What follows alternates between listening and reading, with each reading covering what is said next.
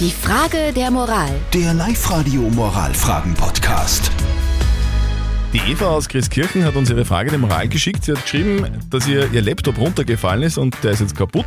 Und die Versicherung wird das zahlen, eh klar, aber nur dann, wenn sie angibt, dass es Fremdverschulden war, dann wird es in dem Fall dann jemand äh, anderer bezahlen, dessen Versicherung. Es wäre ja dann in irgendeiner Art und Weise hm, Betrug. Jetzt fragt die Eva aus Christkirchen, soll sie das machen oder wäre das moralisch falsch?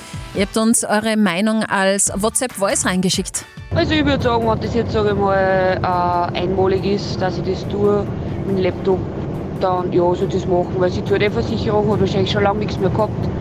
Und für was hat man leicht eher Versicherung? Meine Meinung ist, es ist nicht okay, dass da irgendwas erfindet. Meiner Meinung nach, sie kommt da in der Umgebung schauen, ob es irgendwo einen günstigen Reparaturservice gibt, der ihren Laptop herrichten kann, dann funktioniert er wieder.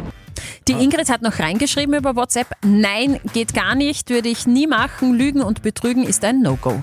Ist es okay, wenn man die Versicherung ein bisschen anschwindelt, damit man ein Gerätesetz bekommt? Live-Coach Konstanze Hill, was sagst du? Es wäre moralisch falsch und ganz ehrlich, ich würde es trotzdem tun. Denkt, was ihr wollt.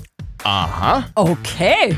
Okay, dann möchte ich mich jetzt mal ausdrücklich nicht der Meinung unserer Moralexpertin an. Anschließen, ja, das lassen wir jetzt ist, einfach so liebe stehen. Eva, ganz klar, es ist Versicherungsbetrug und das ist verboten. Mach's nicht. Mach's bitte einfach nicht. Okay? Und eure Frage der Moral klären wir gerne morgen. Schickt sie uns per WhatsApp an die 0664 40 40 40 und die 9. Die Frage der Moral. Der Live-Radio Moralfragen-Podcast.